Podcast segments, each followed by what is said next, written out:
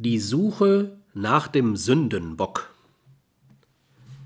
Kann ein Mensch seine Aggressivität nicht realisieren, weil das Aggressionsobjekt etwa stärker, mächtiger, einflussreicher ist oder religiöse Hemmungen ihn daran hindern, versucht er, sie risikolos gegen schwächere, ohnmächtige, einflusslose, religiöse Feinde auszuleben. Kränkungen, Ohnmachtsgefühle, Ungerechtigkeiten, Ängste können so durch brutales oder rücksichtsloses Verhalten gegenüber Schwächeren, von denen keine Bestrafung zu erwarten steht, verdeckt oder abgewehrt werden.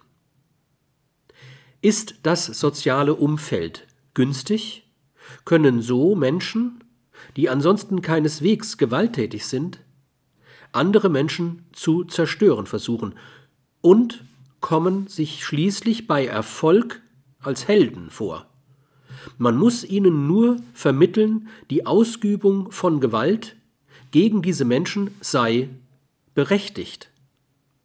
So werden Menschen zu Soldaten, zu KZ-Wächtern und zu kollektiven Säuberern. Der Aggressor wähnt sich als Beschützer oder gar als Retter seiner Gesellschaft. Besonders wenn sich fundamentalistische Religiosität oder Moralität mit politischer Gewalt verbinden, können die abscheulichsten Gewalttaten ohne jede Skrupel begangen werden.